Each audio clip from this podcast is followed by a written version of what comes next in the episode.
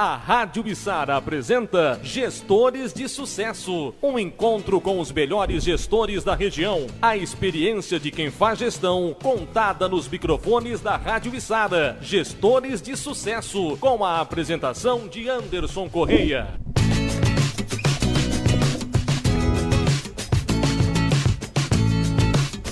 Olá, você que se liga na Rádio Sara, esse é o Gestores de Sucesso, toda terça-feira às 19h30, com um convidado diferente para falar sobre gestão nas suas mais diversas áreas. O programa Gestores de Sucesso, pelo Facebook da Rádio Sara, você pode acompanhar e também pode interagir com a gente, você pode mandar pergunta, pode mandar comentário.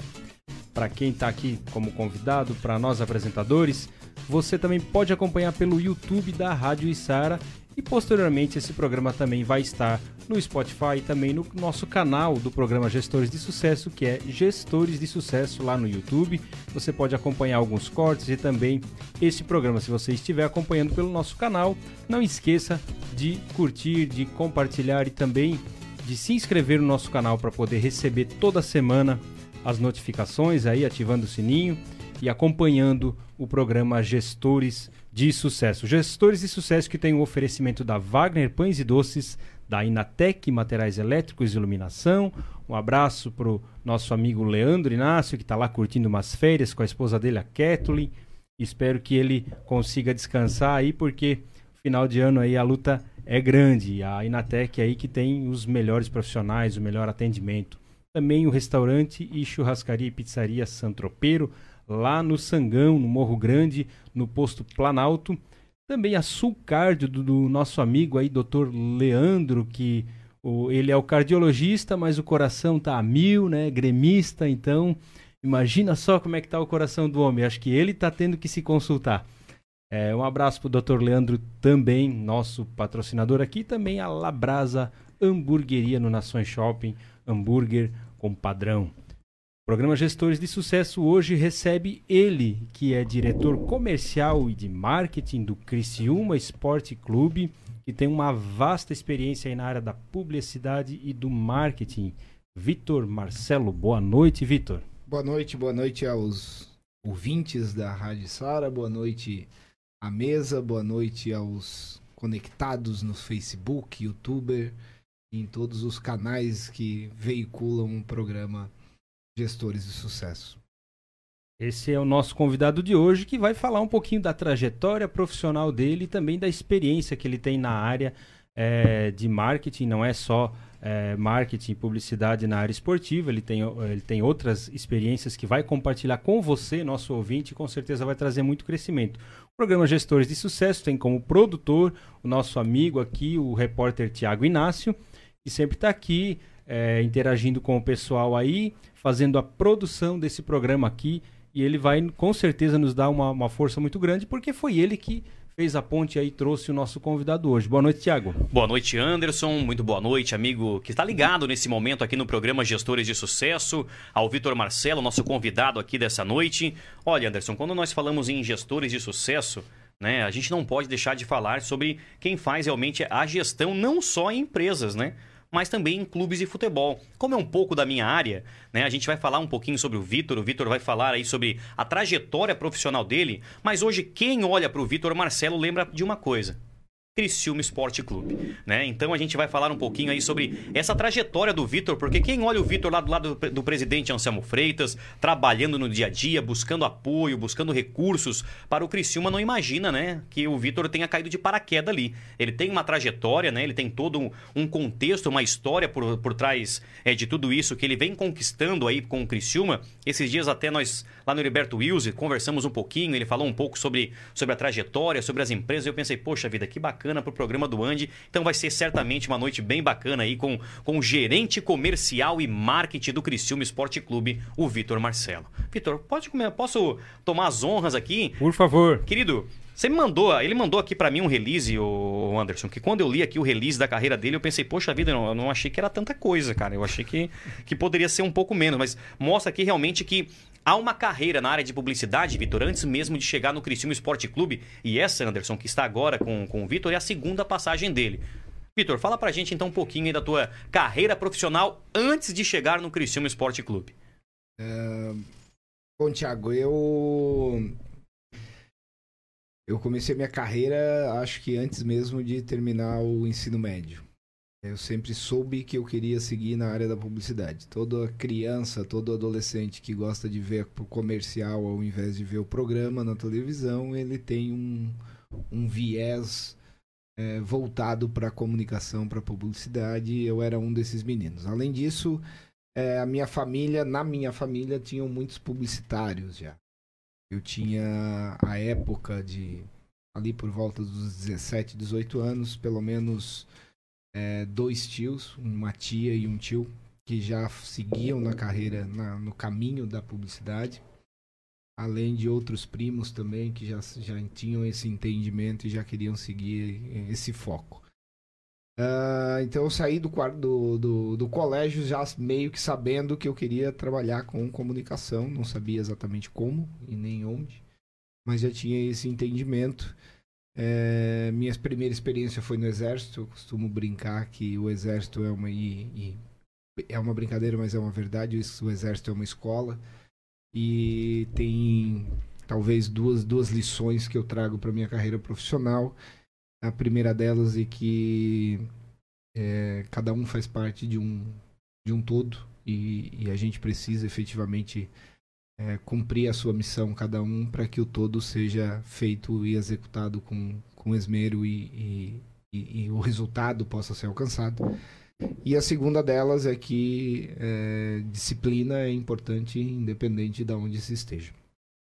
É, aos 19 anos, quase 20 anos, eu fui para Porto Alegre. Eu tinha uma, essa minha tia que já trabalhava aqui em Criciúma havia mudado para Porto Alegre, trabalhava numa agência de, de publicidade e propaganda lá, era atendimento da SLM, Ogilvy, que era uma das grandes agências de Porto Alegre, que Porto Alegre é um grande celeiro da publicidade no Brasil.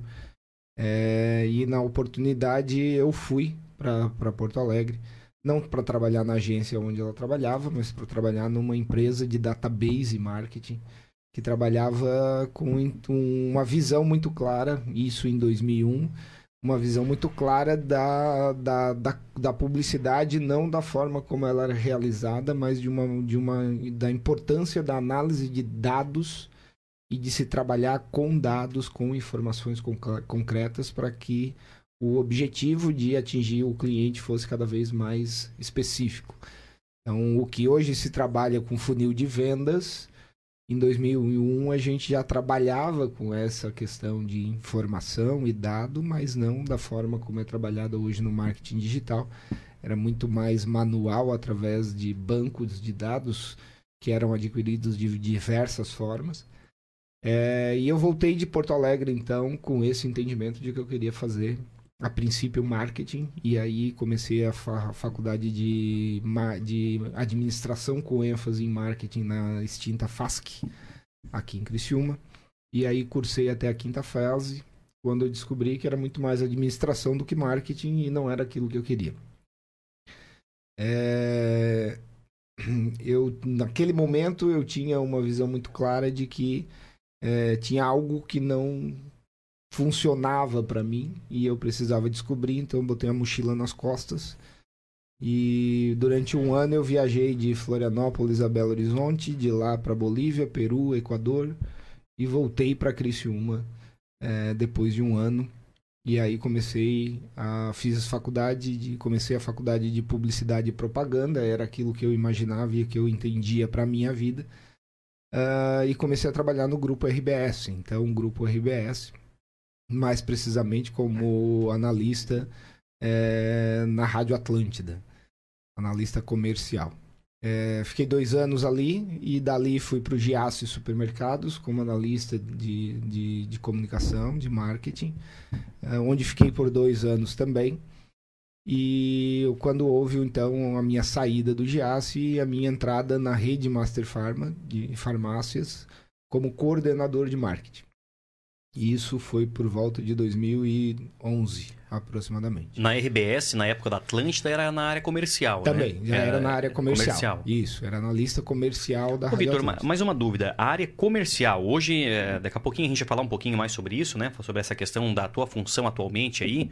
É, Mas a área comercial e a área de marketing, ela- elas se conversam? São uma área só? elas são extremamente correlatas. Tá? Muitas vezes é, as empresas não, não. Elas querem tirar isso, de- de- desmembrar isso. E quando se desmembra isso, muitas vezes dá problemas sérios. É, a área de marketing, ela, ela é uma arma, ela é uma área que ela deveria permear todos os departamentos de todas as organizações. É, e quando eu falo em marketing, existe uma diferença entre marketing e publicidade e propaganda. Para que a gente tenha, para o ouvinte e o telespectador possa entender, eu costumo brincar e, e usar a analogia de um iceberg. Tudo aquilo que a gente vê para fora da linha da água é publicidade e propaganda. Mas aquilo que fica embaixo d'água que é muito maior, e aquilo tudo é marketing. Então, o marketing, ou melhor, a publicidade e propaganda, ela está inserida dentro do marketing. Ela é uma parte do marketing. O marketing, ele é, deveria atuar, e aí eu deveria, porque infelizmente muitas vezes não é assim que funciona, mas ele deveria atuar, inclusive, é, juntamente com a área de criação de produtos para concepção de produtos. Muitas vezes as empresas criam produtos ou é, é, entendem que o- um- existe uma necessidade no mercado de criação de um produto que na verdade aquele produto não existe e aí depois se pergunta não, mas o departamento de marketing tem que fazer esse produto vender, mas não foi questionado o departamento de marketing se aquele produto é, se o mercado tinha a necessidade de aquele produto ir para o mercado, né? Então, quando tu coloca o marketing nessa equação, é dever do departamento de marketing fazer N testes é, cegos, N testes com, com de prospecção, de entendimento de mercado, de análise de mercado, para entender se aquele, aquele produto vai ter aceit- aceit- aceitabilidade no mercado e aquilo ali vai girar ou não. É, lá em Porto Alegre, a gente fazia estudos, inclusive, para saber se valia a pena colocar uma loja num determinado local, se aquilo ali ia ser ia ter o resultado esperado, porque tem que fazer uma análise geo, de geolocalização para entender quantos concorrentes tem naquela área, qual, qual é a população que existe naquela, naquela área e se o teu aquele aquela loja, aquele, aquele segmento de mercado que tu estás querendo introduzir ali, se aquilo ali vai efetivamente é, corresponder à expectativa do mercado que tu estás atuando. Então, o marketing ele é muito maior é, do que o que a gente efetivamente entende hoje. Muita gente in- ainda confunde marketing com publicidade e propaganda. Existe essa, essa, essa confusão. Então, ah, quero fazer um panfleto. Ah, é o cara do marketing que faz. É, ah, eu quero que. Hoje as coisas estão muito mais. Então, quando é criação gráfica, vai muito mais para o lado do design. Quando é execução efetivamente de campanhas publicitárias, etc., vai muito mais para o lado da publicidade e propaganda. E quando é estratégia de negócio, aí a gente fala muito mais na área de marketing do que efetivamente nas outras áreas que são correlatas. Área comercial e área de marketing elas são correlatas, elas deveriam estar juntas dentro das, das organizações, trabalharem lado a lado, porque efetivamente uma é responsável por é, trazer clientes e a outra é responsável por vender produtos a esses clientes ou serviços. né? Então elas deveriam ser extremamente correlatas, co-irmãs, elas são co-irmãs, mas hoje ainda existe esse pragmatismo de que não, não, não, a área de marketing só atrapalha, não bota o marketing aqui para sentar numa reunião estratégica, deixa o marketing para lá, bota só o financeiro e o comercial aqui. Vê como um custo? Muitas, muitas vezes, infelizmente, Ô, o marketing é visto como e custo. nessa questão aí da, da pesquisa de mercado, né? Porque tem empresas que fazem a pesquisa de mercado, como você citou, justamente a gente teve aqui o Joster, né, que da JP, que fez muito isso durante a vida dele. E é uma função da área de marketing mesmo, a pesquisa de mercado? É uma função, sim. Ela está introduzida dentro da área de marketing. Ou Mas nem todas estar. as empresas Não. fazem através Não. da área de marketing. Não, Muitas a grande empresas maioria das empresas, infelizmente, ainda age do, do- no sentido de, ah, eu acho que dá certo, eu acho que deveria ser. O que mais dói na- no- no- dentro das agências de publicidade e propaganda e das áreas de marketing das próprias organizações é, não, não, meu primo gostou dessa cor aqui, minha esposa acha que essa cor aqui é mais legal. É, o meu amigo lá falou que, então, muitas vezes se deixa de lado a opinião do técnico, do, do, da pessoa que efetivamente tem esse entendimento e essa experiência e a expertise necessária para tocar o negócio com relação à área de marketing, para se ouvir efetivamente outras pessoas que, ah, não, mas eu gosto mais. Prefiro... Nessa, nessa questão de abrir negócio é muito comum, né? Eu, na nossa área de barbearia, a gente já, eu já vi acontecer isso, do, do, do cara falar, eu acho que dá certo abrir uhum. uma barbearia ali e tal. E lojas também, né? Teve exemplos recentes Sim. aí, eu, eu vi né, recentemente lojas dando errado porque a estratégia foi errada. É uma empresa pequena, Muitas vezes. Porque ah, empresas grandes têm lá dentro um departamento que faz isso. Uhum. Mas uma empresa pequena, por exemplo, como a Barbearia Carvoeira, como lojas de confecção, que eu já, já atendi também como representante, que muitas vezes é o dono e mais um funcionário, uhum. é, e, e, às vezes tem potencial, cresce um pouco, daqui a pouco está com cinco, seis funcionários, aí quer levar para um outro bairro, para uma outra cidade, e ah, eu acho que a minha marca lá vai dar certo. E aí essa pessoa olha e fala, pô, mas eu deveria fazer uma pesquisa de mercado. É, como é que essa pessoa faz? Tem, uma, tem empresas especializadas para fazerem uhum. isso? Como é que funciona esse. É, assim. É... Eu diria, eu sempre digo o seguinte: é... nunca se deve deixar, antes de mais nada, nunca deve se deixar de lado o feeling.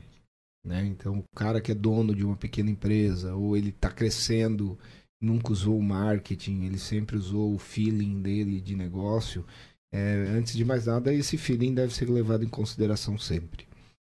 É, mas chega um momento para que exista um boom de crescimento que é, é, necessário mais do que o feeling, né? Mais do que, ah, não, até aqui eu levei do jeito que deu, então vai dar certo em todo lugar que eu montar vai dar certo. É nesse momento que se precisa fazer um investimento um pouquinho mais, mais interessante no sentido de buscar ajuda. É, obviamente que nem sempre, e aí com relação a essa questão específica de empresas de, de, de pesquisas de mercado, é, existem sim empresas nesse segmento que atuam diretamente com isso, mas elas são muito nichadas geralmente e muito geralmente elas vão te cobrar preços porque elas têm um, um valor agregado muito alto, né? Então, num momento como esse, o ideal é buscar pessoas é, ou buscar é, profissionais que possam é, te ajudar de uma maneira, por exemplo, inicialmente como uma consultoria. Tá? Então, a gente tem hoje uma gama de consultores é, que podem, efetivamente, com custo relativamente mais baixo, é, te proporcionar, pelo menos, ter uma ideia, uma noção mais profissional do, do, do teu negócio. E posteriormente a minha indicação é, ok, fui num consultor, me deu um up, fez com que eu entendesse um pouquinho melhor do meu negócio. Agora é a hora de crescer um degrauzinho a mais. Eu estou vendendo mais, eu estou entrando num mercado melhor. Vai para uma agência de publicidade e propaganda. É... Hoje a gente já tem algumas agências de branding que buscam muito trabalhar não só a publicidade tradicional, TV, rádio, jornal, mas entender a marca. É cada vez mais relevante essa necessidade de entendimento de marca, de construção de uma marca, porque as pessoas elas, elas se conectam a marcas a marca Criciúma Esporte Clube, a marca Omo, a marca Chiclete, a marca Cotonete. A gente fala cotonete como se fosse, não, é hastes flexíveis. O nome daquele produto é hastes flexíveis, Bombril, mas a gente conhece como Gillette. cotonete. Gillette, Bombril, Omo, entre outras e outras e outras. Então, é, mais do que ter um mercado e um produto, é preciso entender a tua marca. McDonald's não é uh, amarelo e, e vermelho à toa. Existe um processo de entendimento de marca, é, existe um estudo dentro do marketing de cores e de como as cores impactam diretamente na cabeça do consumidor. É... Vermelho gera ansiedade. Amarelo gera fome. Quem é que fica no McDonald's por mais do que o tempo para comer e sair dali de dentro? Ninguém fica. Não é à toa. Ah, isso não tem nada a ver. Tem. Mas isso é comprovado? Amarelo gera fome? É, sim. Será que é por isso que eu tô sempre com fome aqui na Rádio Sara? Por causa dos microfones, tudo Pode amarelo? ser, Pode ser. Lá na, na barbearia Carvoeira não tem comida, então tá roubado. E eu Tem chego lá bastante com amarelo fome também. também. Existem outros. Mas isso- isso é comprovado, Vitor? Tem essa- Sim, existem estudos científicos que. que é, obviamente que não, não é só esse o significado do amarelo. Eles, eles, ele, ele tem uma, um leque de. De, de, de significados. Mas ele- um ele deles traz essa é, sensação. é a sensação de fome. Então junta ansiedade com, com fome e dentro de uma lanchonete de fast food Tu vai pedir um Big Ninguém- Mac. Tu vai pedir um Big Mac, vai comer e vai embora. Tu não vai ficar ali, vai pedir um Big Mac, vai comer, vai. Ah, me dá mais um refrigerante aqui pra nós ficar aqui entre os amigos conversando. Tu não fica. E não é isso que o McDonald's quer. Eles- o McDonald's quer exatamente eles o negócio isso. é que as pessoas sentem, comam e vão embora. Senta, comam Até e pelo embora. próprio formato do salão, né? Sim. As poltronas já são pensadas para isso, os tipos de mesa, altura, tudo e isso, isso né? tudo é marketing. Tudo isso é pensamento de marca. Como é que a minha marca se posiciona no mercado? Qual é a minha, o meu propósito de existência? Qual é a minha, o meu, o meu, a- o, o, o, o meu posicionamento de mercado? E isso é marca. Óbvio que a gente está falando num nível onde nenhuma outra preocupação é mais importante do que a marca. Claro que é, empresas que precisam efetivamente ah, vender para comer, a gente não pode querer, olha, agora para tudo que tu está fazendo, vamos pensar na marca, porque a marca, a gestão da marca, a marca como vai ser percebida. Mas isso tem que ser algo atrelado à marca. Então, o amarelo é serenidade, o vermelho, o, perdão, o azul é serenidade. Então, quando tu vai falar de um produto de, tu nunca vai ver uma sorveteria com vermelhão, laranja forte. Não. Tu vai ver um azul, uma coisa mais serena, calma, que gera, traz essa sensação de frio. Então tu tá com calor, tu não come picolé no frio. Come picolé no calor. Então tu olha algo sereno, azul. Mas tem te uma, uma grande marca hoje, Vitor, até vou fazer uma provocação aqui para poder entender também sobre isso. Existe uma grande marca hoje de que é uma sorveteria, uma, uma grande rede de sorveteria nacional, Sim. que a cor dela é a cor do McDonald's. Sim. Que tem em Criciúma, bem na frente, ali do lado dos hotéis, ali, né? da- no centro da cidade. Sim. Tem a sorveteria. Ah, enfim, é Chiquinho Sorvetes, né? Sim. Que hoje ela é tem- amarela e vermelha. Mas não tem só essa, tem outras. As que Mas- é, é, é vermelho. E por que o que- bom é vermelho. E aí, quando. Porque certamente uma empresa desse porte, né? Que tem já um padrão desse, que já vende as franquias, já está em, em todo o território nacional, há certamente uma abordagem Não ali sei. com relação a isso, né? Não sei. Não sei. Aí entra o deveria que você falou no começo? Deveria. Muitas vezes a gente cria marcas com as cores e símbolos e, e, e- e logotipias e etc. É, e ah, deu certo até aqui, deixa assim, não vou mudar.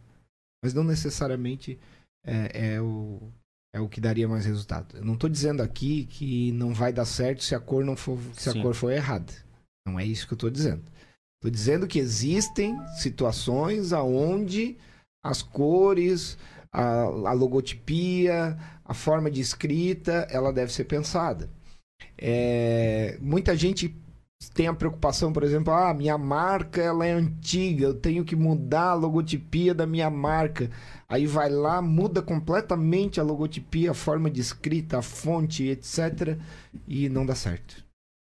Ah, as pessoas agora não reconhecem mais a minha marca, mas o cara falou que não sei. Se tu pegar e puxar na internet aí, logomarcas Coca-Cola, tá? Desde 1960 e Guaraná de rolha.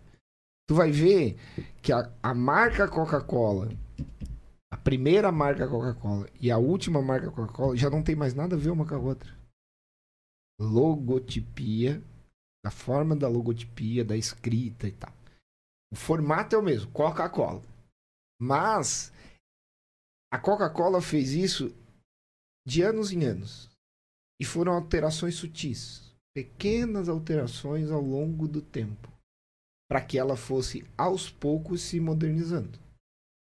Não adianta agora a marca Eu vou pegar, por exemplo, já que a gente falou, Uhum. é, a, a Esquimó, ela nasceu com aquele, com aquele logotipo, com aquele formato. Não adianta agora, simplesmente muda completamente, do nada, muda tudo. Vai haver um impacto. É, vou pegar o Criciúma como exemplo. O Criciúma tem um escudo, tem um formato, um layout, desenho. Aquele desenho com Criciúma e ponto C ponto. Mudar a marca do Criciúma, como fez o Paraná, Atlético Paranaense. Paranaense há um tempo atrás, te choca. E tudo que choca, ele tem duas possibilidades. Ou ele vai ser positivo ou negativo. Quando tu muda isso de forma gradual, as pessoas não percebem a mudança. Porque foi um detalhe aqui, um pontinho ali, e ao longo do tempo, tu alterou a tua logomarca. Então, esse- essas situações, elas, elas estão todas dentro do marketing. Vitor, eu abri aqui, por curiosidade, Anderson, né? Eu abri aqui desde 1886, que foi quando surgiu a Coca-Cola, a evolução dos símbolos da Coca-Cola, do nome Coca-Cola, até o, o próprio. é, a- o nome Coca-Cola ali, né? Como é que fala ali agora? Fugiu o nome da palavra que. Da, da letra do Word ali que a gente bota, é o. A fonte. A fonte, isso mesmo, a fonte. Até a própria fonte foi alterando, Sim. foi mudando, né? Sim. Era uma fonte reta, depois foi, foi começando a surgir os desenhos, né? Foi começando a surgir formas e formatos, Cores, né? né? Era As cores, né? Mudança ali, entrando algumas, algumas outras voltinhas Uhum. ali a- aos poucos. Depois houve uma mudança brusca Sim. em 85, que mudou de Coca-Cola para Coca, Sim. né? Que mudou, ficou só Coca. E aí depois voltaram, né? Certamente houve essa mudança Uhum. brusca e sentiram essa... Sentiram o... Sim. A gente tem ah, um- uma, linha de produtos, eu até eh, nem vou falar porque eu não quero, são, são parceiros, né? Então, mas eles fizeram uma, uma mudança como o Vitor está falando. E aí, quando o representante chegou com, com um produto novo, ele falou assim, ó, esse aqui é o esse aqui é o shampoo tal. Eu olhei e falei assim, como assim é o shampoo tal? Mudaram a embalagem, Uhum. Mudaram a logo completamente. E aí, quem já tinha identificação com aquele produto, perde toda essa identificação. Você tem que começar tudo de novo. Sim. Aí eu olhei pra ele, assim, pela cara dele, ele, já, ele olhou pra mim e ele falou assim: É, cara, deram um tiro no pé. Isso aí tá todo mundo estranhando. Então, eu, eu acredito que eles vão acabar revendo, porque o dono da empresa lá é muito competente, é muito sensato, ele já deve ter percebido isso. Uhum. Mas é, são, são, são coisas que acontecem muitas vezes por não consultar a pessoa certa. Sim. É questão de, de, mais uma vez, pesquisa de mercado. Como é, que, é- como é que isso vai ser percebido? Então tu vai lá, chama, quer 10, 15 pessoas, pega o produto novo e bota numa mesa e bota o produto para ver se as pessoas vão reconhecer, para ver se elas vão dizer o que que elas vão dizer. Isso é pesquisa de mercado, não é, não é pegar uma prancheta com várias perguntas e ir para a rua fazer um- uma pesquisa. questionário. não é isso. Pesquisa de mercado é diferente de- na, na questão de produto, né? É, tu coloca as pessoas numa mesa em dois, três grupos e tu faz, ó, esse produto aqui, o que, que tu acha? Tira o rótulo. Prova esse produto, prova esse, prova esse. O que, que tu achou? Ah, esse aqui é melhor do que esse. No outro grupo tu vai lá e deixa o, rótulo. E ó, esse produto aqui é o antigo, esse aqui é o novo. O que, que tu achou? Ah, esse tá mais amigável, esse não tá tanto. Não diz, no outro tu vai lá e não diz qual é o, qual é o, qual é o novo e qual é o velho. Tu bota os produtos na mesa e diz, vê pra mim qual que tu acha mais interessante. E assim tu vai criando, assim tu faz uma pesquisa de mercado. Não necessariamente com a prancheta na rua, no- na praça da cidade. Ah, você usa qual a água mineral que você mais usa? Qual a água mineral com gás você acha que tem mais gás? Não é assim.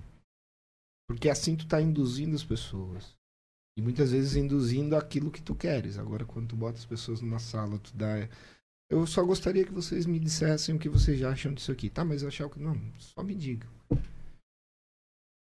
Aí tu vai ter a, Sem induzir. Sem a indução do processo. Você assiste algum jornal? Qual jornal você assiste?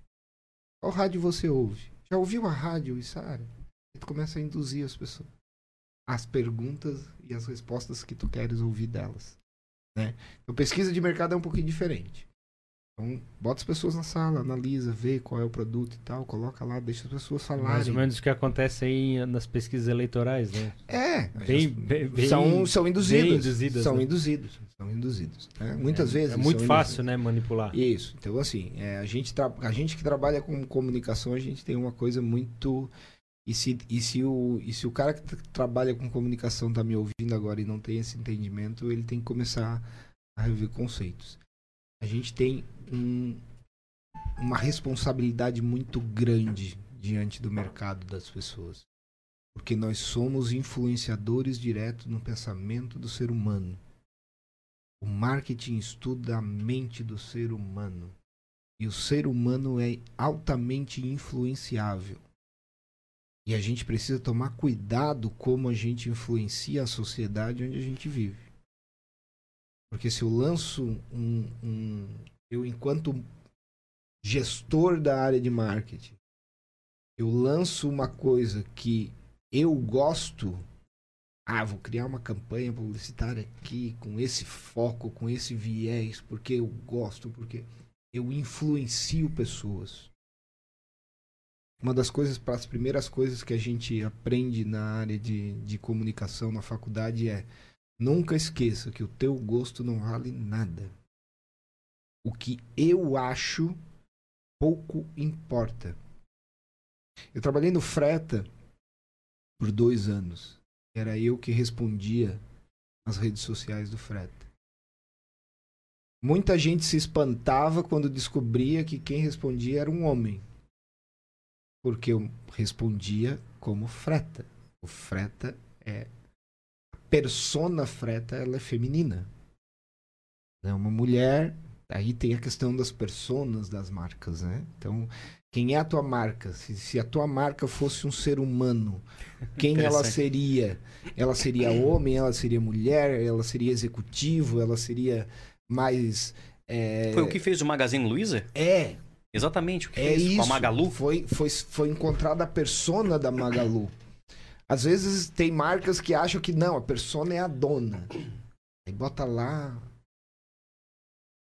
a, a- a- personificação da dona. Não tem conexão nenhuma com a marca.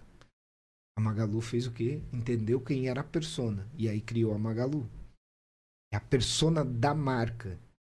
Ah, mas a minha marca e, o- e a dona se confundem, ou o dono se confundem.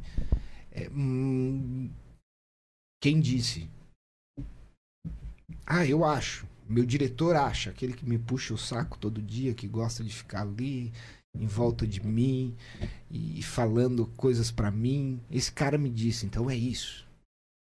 Né? Então, assim, entenda-se a persona. Então, a persona do Freta era uma mulher de aproximadamente 30, 40 anos, casada, com dois filhos, executiva, que gosta da casa, mas que não abre mão do trabalho.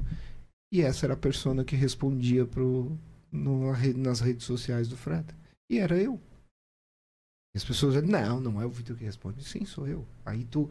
Por isso que eu digo, esqueça o que eu acho, publicitário, gestor da área de marketing. Entenda quem é que tu tá, quem é que tu és dentro do contexto. Esquece, eu posso não, eu posso amar rock, não é por isso que eu vou botar rock nas minhas comunicações da empresa onde eu trabalho.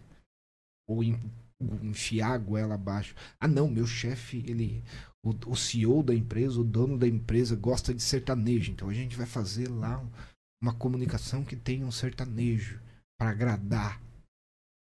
Né? Tem que gente- conversar com o teu não, público, né? tem que conversar com o público. Esquece quem. É uma coisa que eu comento sempre com a equipe dentro da barbearia.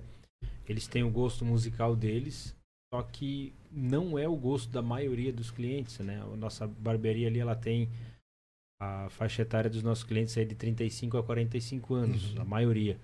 E é uma faixa etária que gosta de um rock clássico, que gosta de uma música mais neutra, nada muito.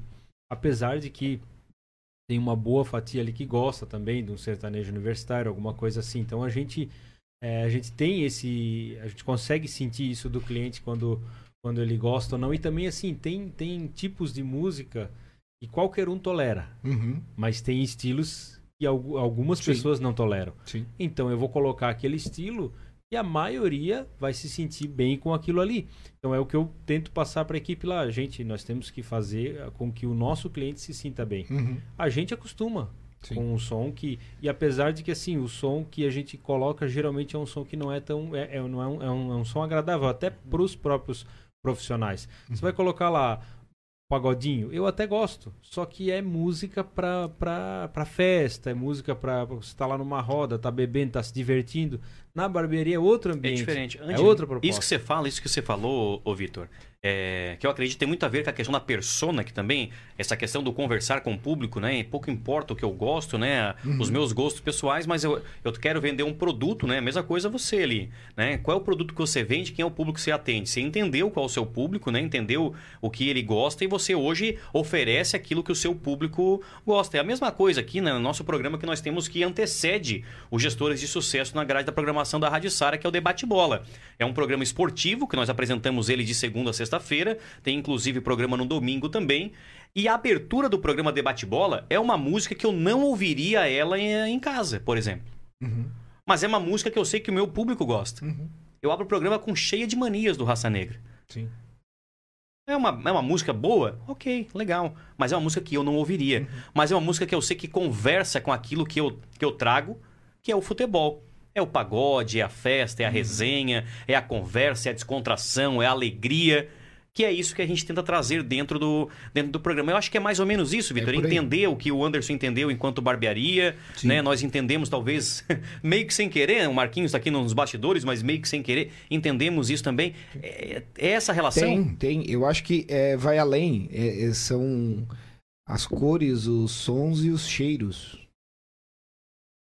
Os cheiros também, eles são importantes. É, eu não sou adepto de que o cliente tem sempre razão, tá? Isso fique muito claro. Eu acho que na grande maioria do cliente não tem razão, não. Há uns anos atrás aí, não, porque nós estamos na era do cliente, o cliente tem razão, o cliente tem que ser sempre ouvido. O cliente tem que ser sempre ouvido, sim. Mas quando o cliente tá errado, tu tem que. Aí é posicionamento. Tem que te posicionar e dizer, não, é, é, a minha marca é isso. É, se tu não gostas, tu não é. Tu não vai é da tu maneira como você cliente. fala, né, Vitor? Sim, não, sem dúvida. É isso não que vai simples- fazer não toda é- a diferença, isso, na não é verdade. Como você lá e fala dizer, e não, o que você fala, né? É, mas é. É, aquela o- máxima do isso. Churchill, né? É a arte da diplomacia é você mandar alguém pro inferno a ponto da pessoa pedir pra você como faz pra chegar lá. Sim. Então, Então- Eu, eu acho que é, é, é só um entendimento de que o cliente nunca tem, nem sempre tem razão. A forma como tu vai fazer isso é obviamente que tem que ser de uma maneira com que ele se sinta, é, ele saia dali dizendo, não, realmente eu não tinha razão. Né?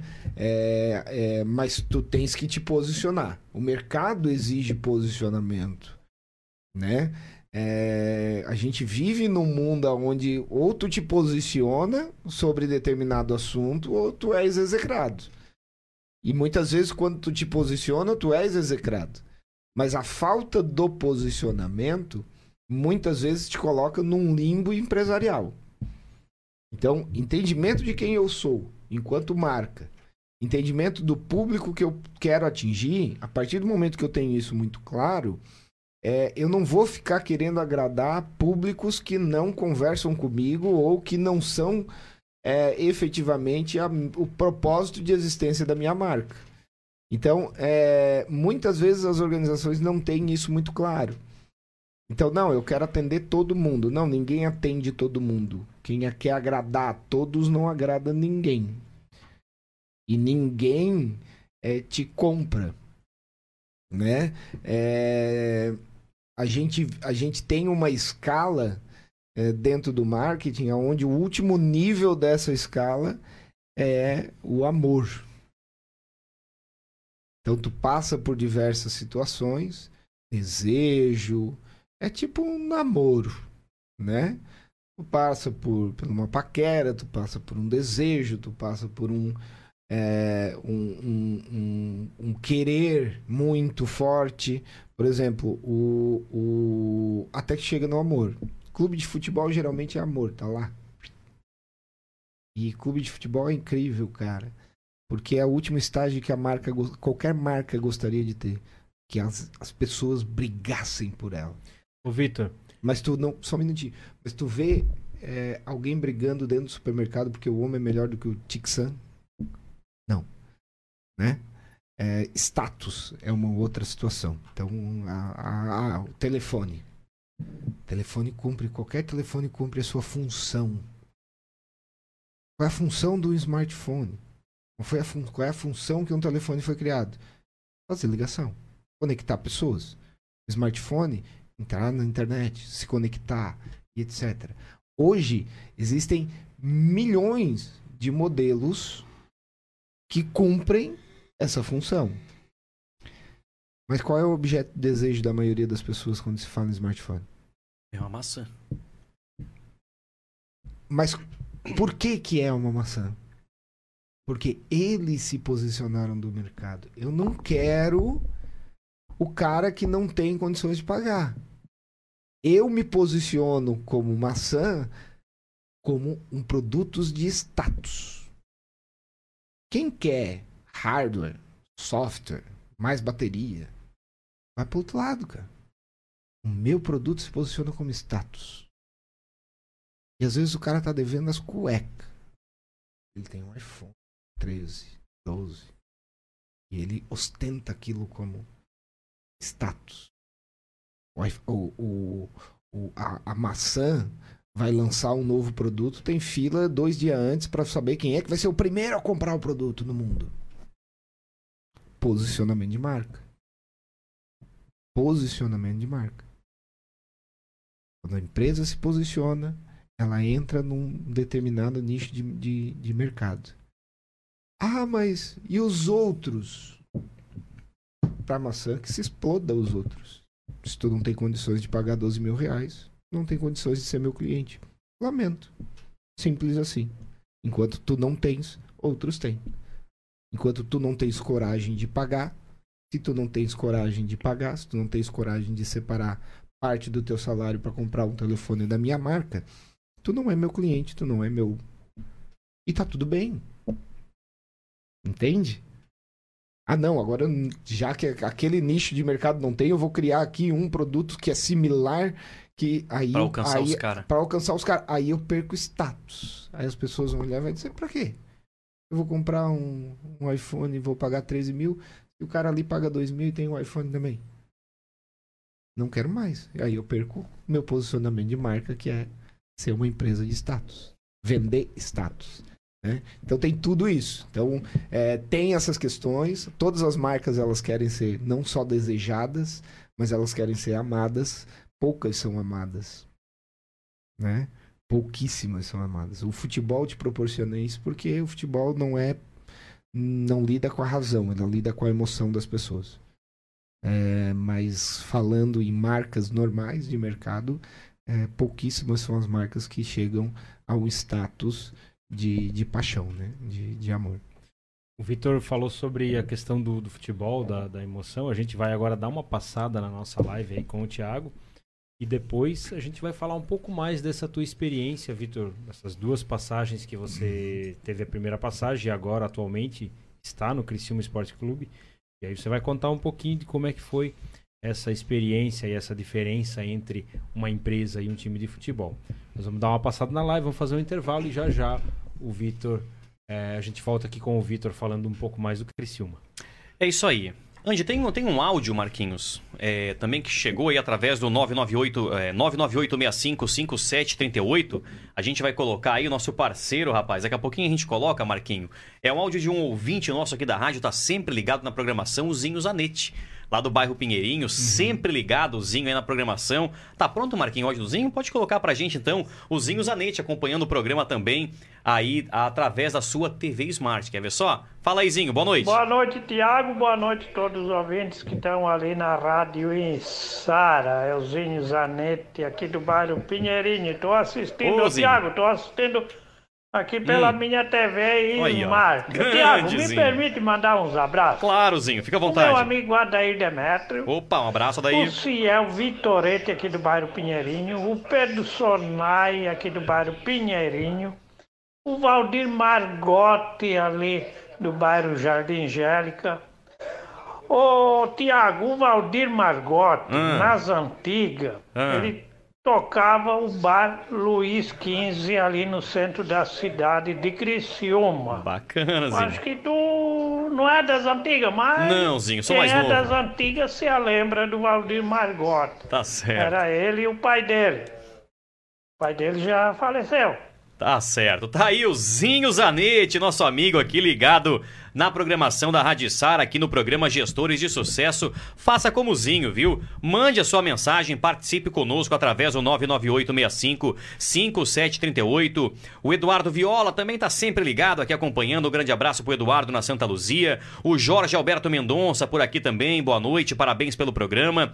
A Ide Albino por aqui também dando boa noite, curtindo e participando do nosso programa. O Adilcinho Vicente dando um boa noite também por aqui, está ligado na audiência também lá no bairro Santa Luzia. O Adilcinho Vicente, a Marlene Pires Leandro, essa torcedora do Criciúma fanática, viu? A Marlene Pires Leandro por aqui também. Olá, boa noite a vocês. Olha, eu acho muito bacana, muito legal o programa Gestores de Sucesso. Parabéns pelo programa. E aqui também, Anderson, uma audiência, na audiência o Leandro Vieira de Souza, conhece esse? É o que tá com o coração apertado. Pois é, tá aqui, rapaz. Acho que deve ter ouvido o começo do programa aí. Um abraço aí pro doutor Leandro também ligado aqui na audiência do programa Gestores de Sucesso de hoje. É isso aí então, vamos para um breve intervalo e já já a gente volta.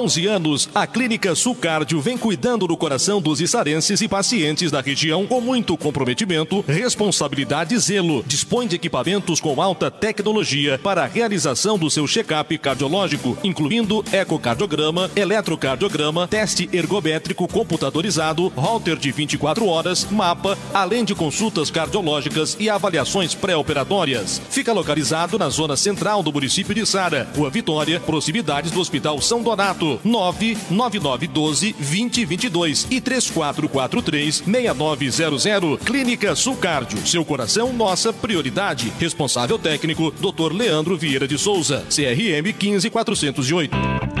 Tudo é melhor pra quem faz a vida junto. É tudo é mais gostoso quando não falta assunto. Isso tem um nome, a gente chama de família. Não dá pra ser feliz sendo apenas uma ilha. Família é surpresa como recém-chegado. É ter a mesa cheia e sempre rir um bocado. Coisa boa assim não tem lugar pra acontecer. Vem pro Moniari, é só aparecer.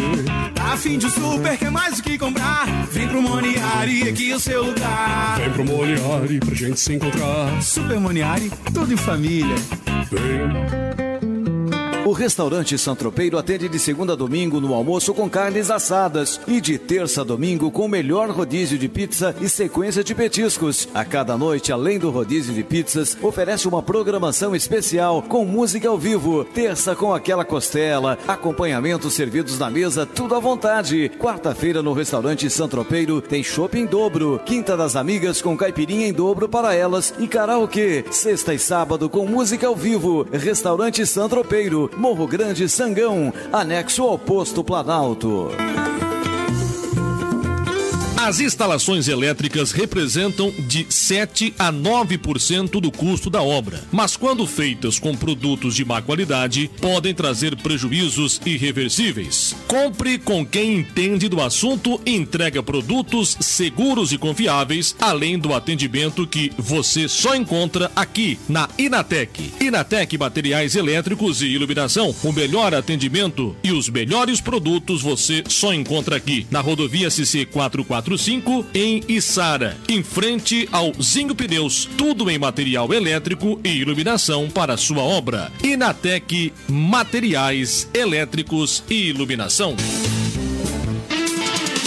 Você não precisa mais perder horas em filas para cortar o cabelo e a barba. A Barbearia Carvoeira trabalha com agendamento através do WhatsApp 991406219 ou pelo aplicativo. Assim, além de economizar tempo, você evita aglomerações. Barbearia Carvoeira em Sara, rodovia CC 445, em frente ao posto Shell. Um ambiente ideal para homens de bom gosto e os melhores profissionais para valorizar valorizar o seu estilo. A padaria Wagner Pães e Doces fica localizada em Sara, no bairro Vila Nova e agora também no bairro Presidente Vargas. Atendimento de segunda a sábado, das 6 da manhã às 21 horas e domingo das 7 ao meio-dia. Aceitamos encomendas de doces e salgados, pães, bolos, tortas, sempre com ótima qualidade. Lanchonete diferenciada com lanches exclusivos para você e sua família. Wagner Pães e Doces em Içara. Nosso maior prazer é produzir pães. Agora no bairro Presidente Vargas e na Vila Nova. Wagner Pães e Doces.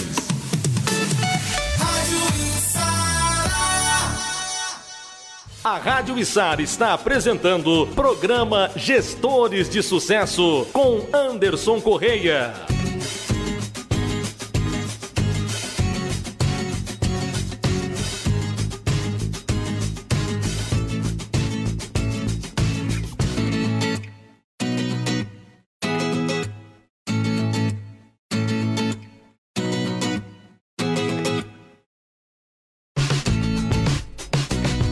Voltamos com o programa Gestores de Sucesso, programa que tem oferecimento da Wagner Pães e Doces, da Inatec Materiais Elétricos e Iluminação, também do Santropeiro, restaurante, churrascaria e pizzaria ali no Morro Grande, no Sangão, anexo ao posto Planalto, também a Sul Cardio, é, clínica do cardiologista Dr. Leandro Vieira, que está acompanhando a gente aí no programa Gestores de Sucesso e também a Labrasa Hamburgueria no Nações Shopping. Hoje o Gestores de Sucesso recebe aqui o Vitor Marcelo, ele que é gerente comercial e marketing do Criciúma Esporte Clube.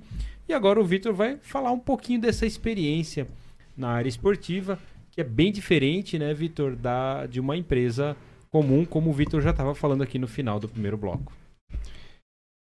É, trabalhar com futebol não é fácil, cara na grande maioria das organizações a gente dá, trabalha com razão, né? Com dados, números, razão. Pura e simples.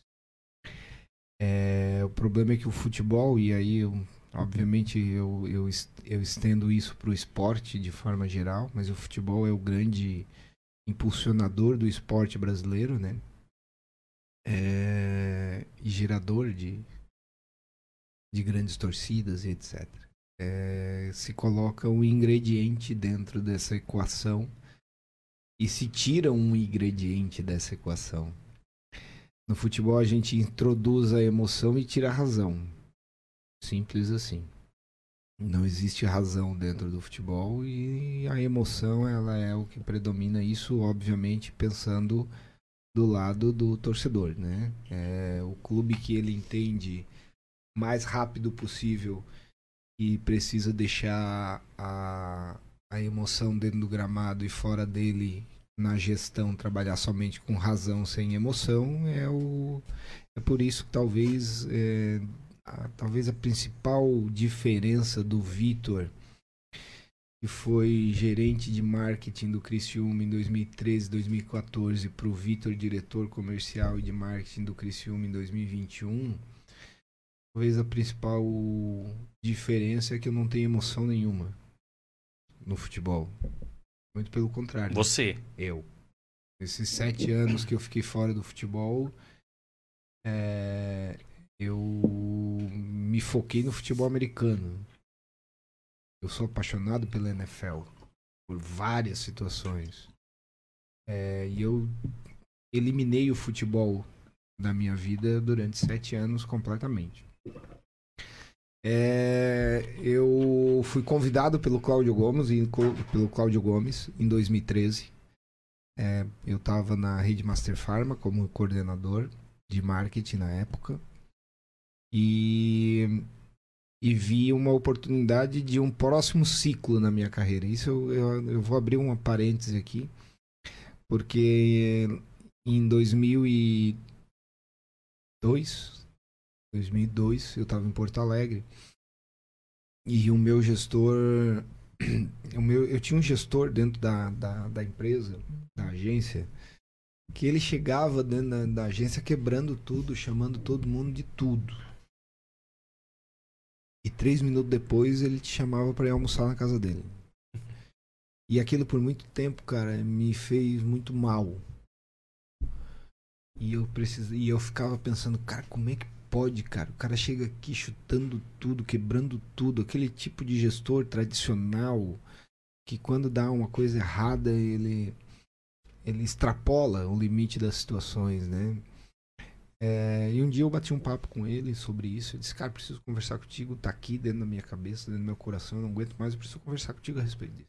E ele disse duas coisas para mim. Ele disse, Vitor, aprenda uma coisa. O que acontece dentro da empresa acontece dentro das organizações. Da porta para fora, é, as relações interpessoais não devem ser é, devem ser ou as, as relações profissionais devem ser deixadas de lado e o que vale são as relações interpessoais. Foi a primeira lição que eu aprendi. A segunda lição que ele me deu naquele dia foi que é, tome conta e da tua carreira e quanto antes tu entender que a tua carreira é formada por ciclos e quanto antes tu entender que tu tem que ter domínio sobre esses ciclos, mais fácil tu vai entender para onde vai a tua carreira. Fecha parênteses. Eu não entrei na RBS à toa, eu não fui pro Giasse à toa, eu não fui pra Rede Master Farm à toa, eu não fui a primeira vez pro Criciúma à toa, é... eu não voltei pro Criciúma à toa. É... Eu entendi a minha carreira e os meus ciclos. Em 2013 eu vi uma oportunidade de um novo ciclo se iniciar na minha carreira. Eu tinha é, um deter, certa experiência, não era o mais experiente dos profissionais da área de marketing, mas eu tinha saído de um ilustre desconhecido e tinha alcançado a coordenação de marketing da rede Master Pharma. É uma rede associativista de farmácia com mais de 600 farmácias à época em Santa Catarina, no Paraná. Mas eu precisava de visibilidade na época. E era um ciclo de ser reconhecido. Talvez não de ganhar dinheiro, porque muitas as pessoas às vezes elas confundem, não, quem trabalha no futebol ganha muito dinheiro. E eu penei, tu me assustou com isso, depois nós vamos falar eu, sobre isso. E eu penei depois que eu saí do Criciúma e nós estávamos na Série A. Série A do Campeonato Brasileiro. E eu penei depois que eu saí do Criciúma, porque as pessoas diziam, olhavam para mim e diziam, cara, tu é um cara extremamente caro, eu não sei quanto é que vai me pedir, mas tu foi gerente do Criciúma Esporte Clube, na Série A. Eu não tenho condições de te pagar. Eu penei com isso. Mas naquele momento, mais importante talvez do que o dinheiro efetivamente era o ciclo de reconhecimento que eu precisava conquistar na minha carreira. Então eu entendi meus ciclos e fui para Criciúma como gerente de marketing do Criciúma Esporte Clube. É, e eu era muito torcedor. Muito. Eu sempre fui torcedor do Criciúma. Meu pai era fluminense roxo. E ele nunca me ensinou a torcer por outro clube que não fosse o Criciúma Esporte Clube. Nunca. Ele sempre deixou muito claro. Se eu tiver que escolher um time, não faça como eu. Escolha o time da tua cidade. Escolha o Criciúma Esporte Clube. E sempre me incentivou. Apesar de que nunca, pou, poucas vezes, me levou ao estádio na minha infância. Na minha adolescência eu era membro da guerrilha jovem. É... Então, é... eu era muito apaixonado, muito torcedor, muita emoção. Até que a gente começa. A primeira atitude de impacto que eu tive foi quando o Cláudio Gomes, e eu agradeço o Cláudio cada vez que eu encontro com ele, eu agradeço. O Cláudio foi um grande, um dos grandes professores na minha vida. E eu faço questão sempre de dizer, eu tive grandes mestres da minha vida que não eram efetivamente professores, mas profissionais que me ajudaram muito. Um mês e meio de clube, o Cláudio olhou para mim e disse: "Estás proibido de entrar no futebol". Eu era muito torcedor, eu queria estar perto de jogador, eu queria conversar com o jogador, eu queria estar junto com o jogador, vivenciar o dia a dia do jogador. Aquilo foi o primeiro baque que eu tomei no futebol.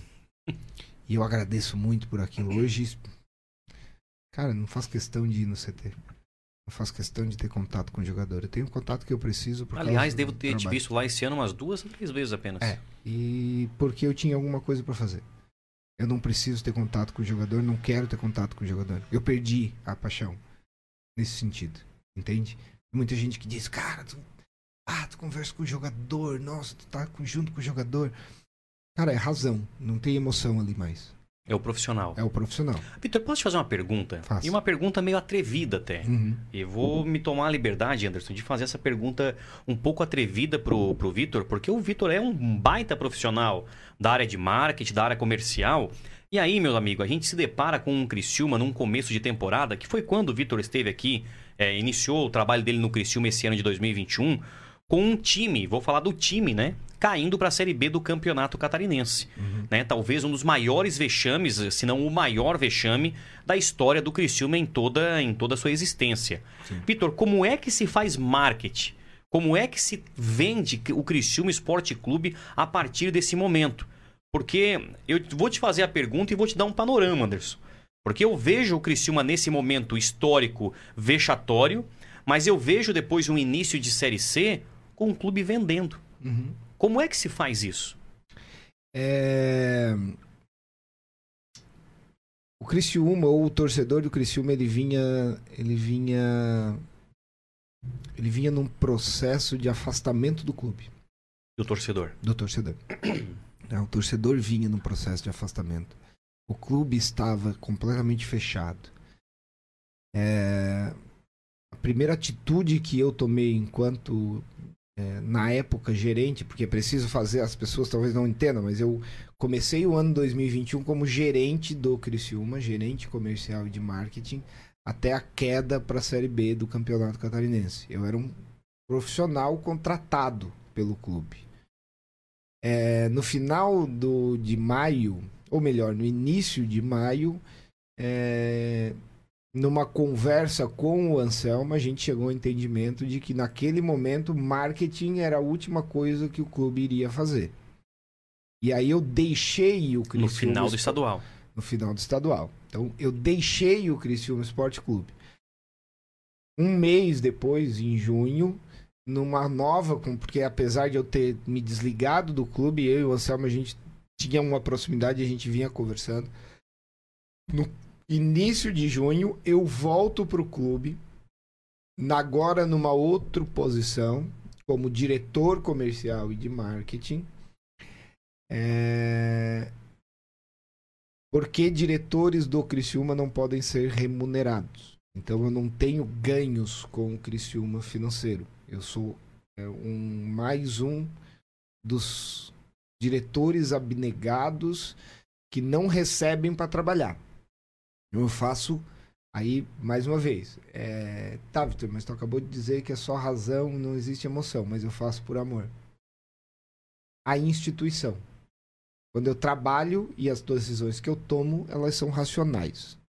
Mas ah, existe um lado torcedor aqui que se eu- o que eu posso ajudar o Criciúma Esporte Clube é pagando a minha mensalidade e contribuindo com a minha experiência profissional dentro ou fora do futebol, é, e aí do futebol clube, né? Porque futebol, futebol, eu não me envolvo, não sei, nunca chutei uma pedra e não jogo bola e não entendo nada. Aliás, você chuta posicionar. muito mal. Muito, Muito mal. mal. Eu fui diga-se de passar. Ele é Testemunha, testemunha ocular. ocular, eu Hor- chuto. Horroroso. É, é pior do que chutar sapo morto, coitado. A bola do Vitor não passa de 20 centímetros de altura. Não, não. não. É Eu- eu tenho- impressionante. Eu tenho, uma dificuldade de entendimento físico de como que a física faz pra bola subir. Eu não sei. Sabe a fatiadinha aquela? É, não sei. Não eu sabe. não sei. Não, eu não. Não. não Impressionante. vai, né? Tá Então, na área assim, certa. É, não. Tá tudo certo. Não, não fale de futebol comigo, não me pergunte. Ah, porque a Como posiciona- jogador é um ótimo posicion- diretor de é, marketing. o posicionamento do cara na direita, não sei o que, ele tem que ir mais pro-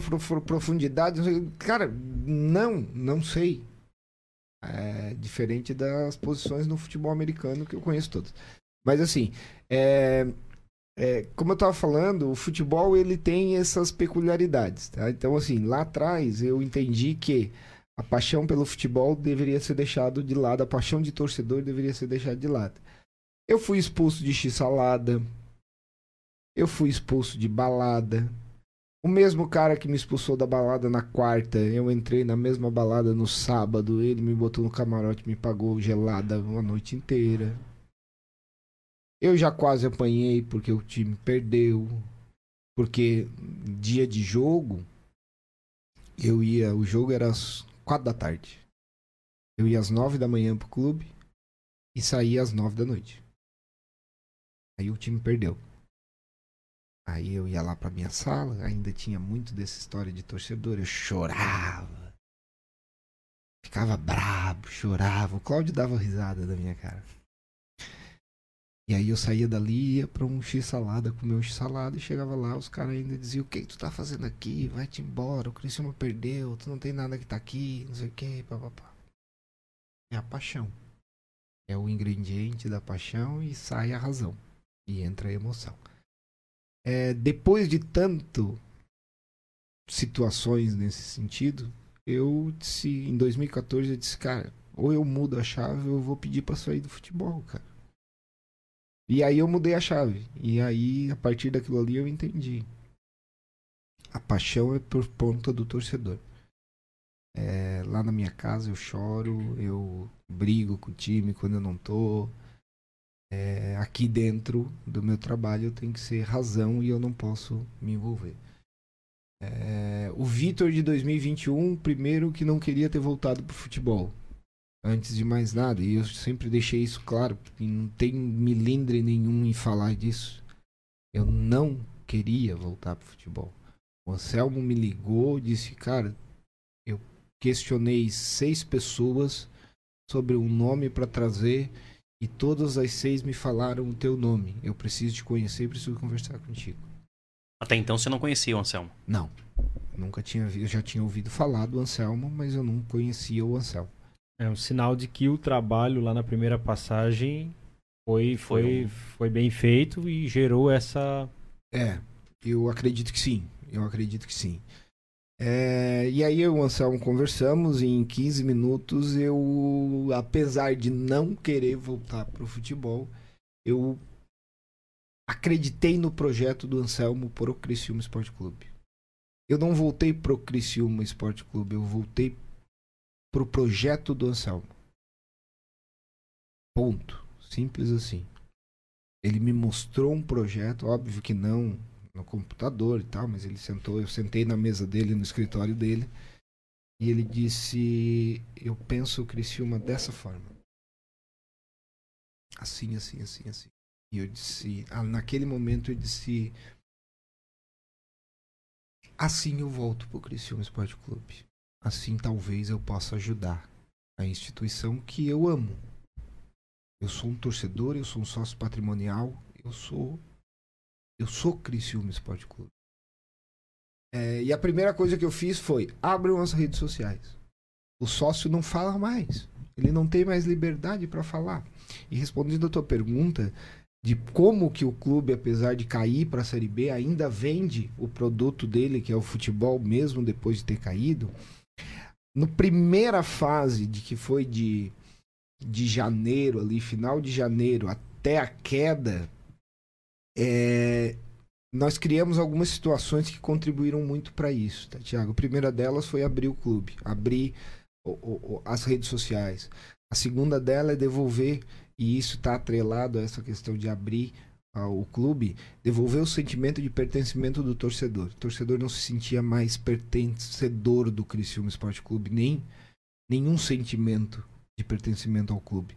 Ele não podia falar em redes sociais, se colocava, se aumentava o som do estádio quando se entendia que aquilo não era o que se queria ouvir, entre outras e outras situações, se fechava o CT, não se deixava ver treino e várias e várias situações que a gente conhece bem num passado eh, recente do Criciúma Esporte Clube.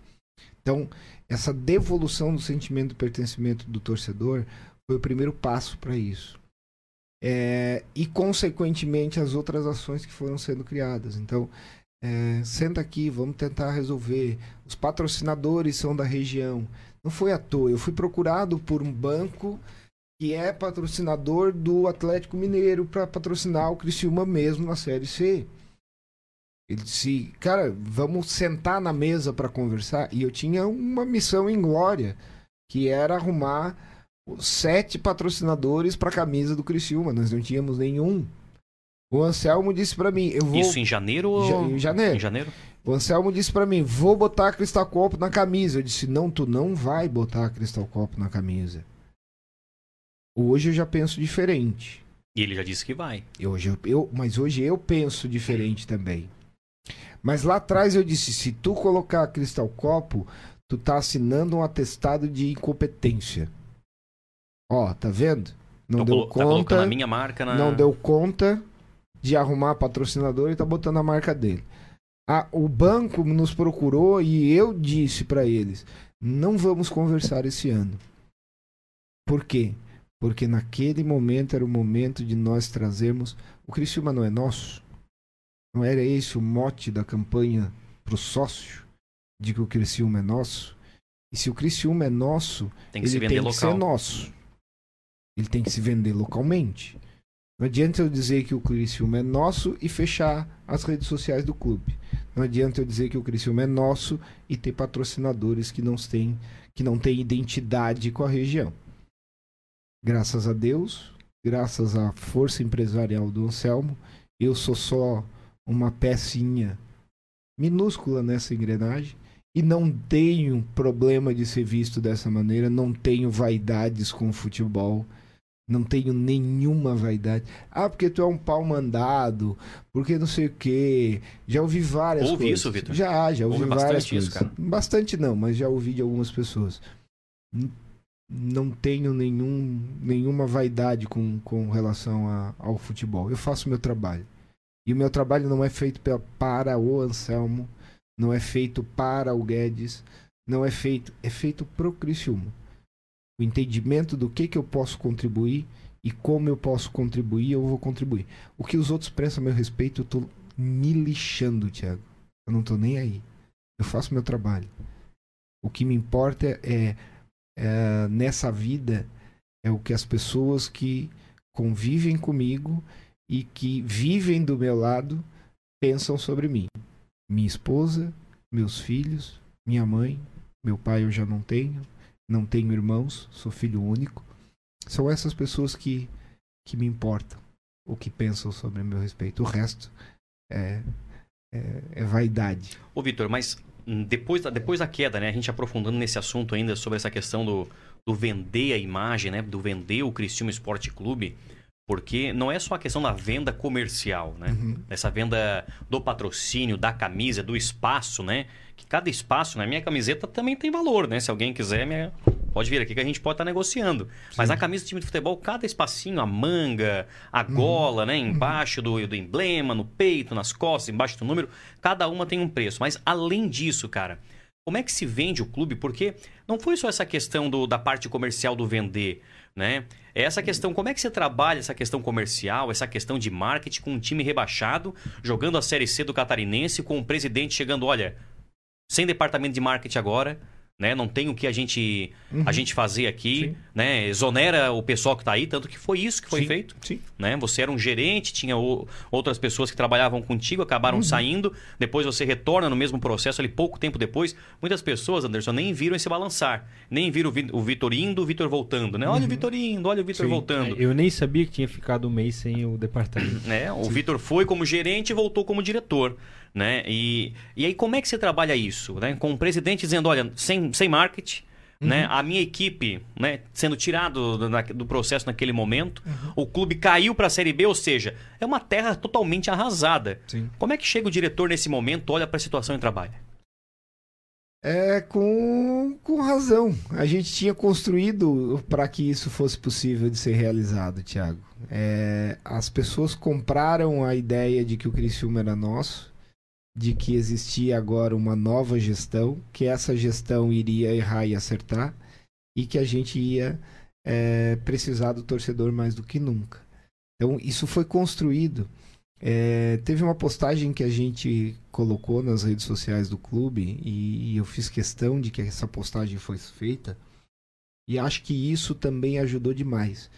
É, eu me vesti de mascote e aí esse ano foi a única oportunidade que eu fiz isso. Com o Tigrão? É, de Tigrão. Você, tava, você, você foi Tigrão esse ano? Sim, sim. Eu me vesti de mascote, fui nas arquibancadas e a gente fez algumas fotos. É, se procurar lá na época do rebaixamento, vai procurar, vai achar uma postagem lá que diz erramos, falhamos, alguma coisa Eu lembro dessa assim. postagem. Era eu de mascote ali. É, e eu fiz questão de fazer essa pu- publicação, essa postagem, porque é, da mesma maneira como a gente te vinha enaltecendo o torcedor, a gente precisava de ser humilde e dizer, cara, a gente errou, a gente admite o nosso erro. Ah, teve muito torcedor que xingou, disse que não adiantava pedir desculpa, não adiantava não sei o que, tal, tal, tal. É, mas a realidade é que a gente construiu esse processo ao longo dos primeiros meses do entendimento de que o Criciúma tinha, tinha mudado e que essa gestão não ia acertar sempre. E que não é porque houve um rebaixamento e ele foi desastroso, catastrófico, e a gente vai sentir e está sentindo Já isso está sentindo agora. agora, né? É agora que a gente vai sentir isso. Começamos a olhar para o calendário, ver a apresentação só 10 de janeiro, sem Isso. perspectiva de futebol. Exato. É agora, Contratações. é agora que a gente vai sentir na pele. Lá a gente sentiu no coração a dor do rebaixamento. Agora a gente vai sentir na prática o rebaixamento. É, mas aquilo ali, quando da minha volta, é, uma coisa era muito clara.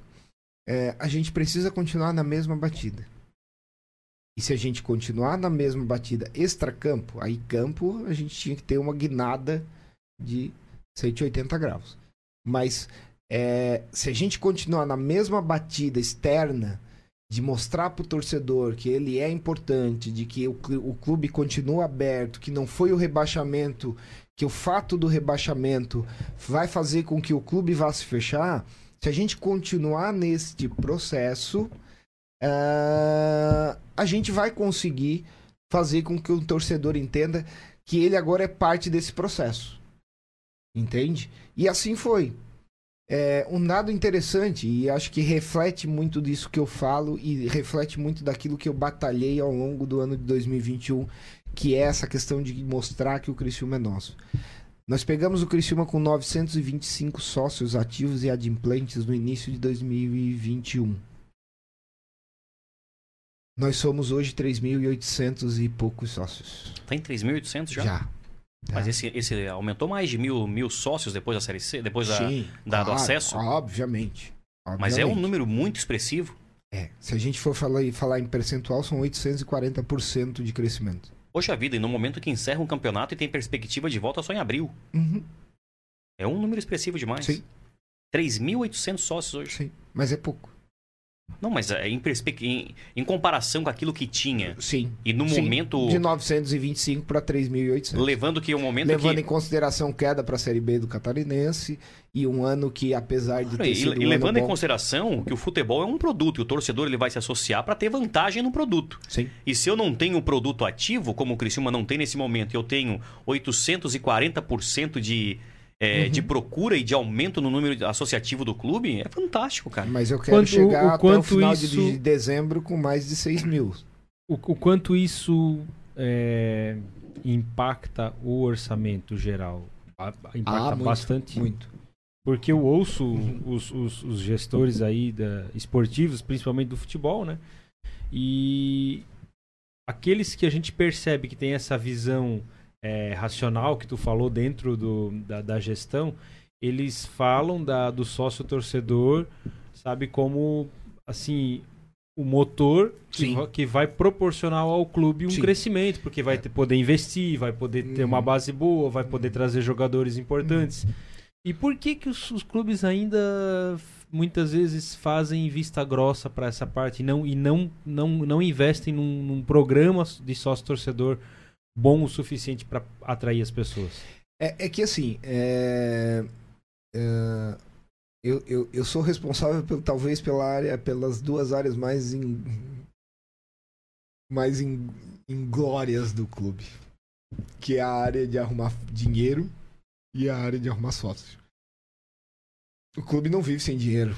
A gente tem uma no- na série B a gente tem uma uma cota de televisão que gira em torno de 10 milhões, talvez um pouco menos por causa dos impostos que tem que ser Uhum. pagos e etc. É, mas só disso numa série B não se sobrevive, né?